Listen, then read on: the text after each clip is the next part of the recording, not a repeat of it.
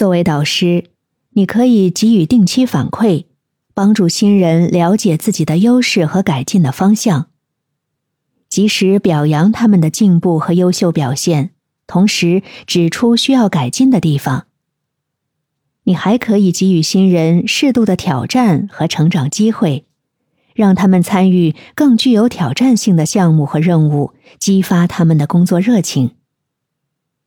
而当新人遇到问题或挑战的时候，你可以提供帮助和支持，帮助他们解决困难。在做导师的过程中，你需要了解每个新人的个性和优势，尊重他们的个人差异，因材施教。帮助他们发挥潜力。与此同时呢，你要确保新人能够维持良好的工作和生活平衡，支持他们处理工作和个人事务，减少不必要的压力。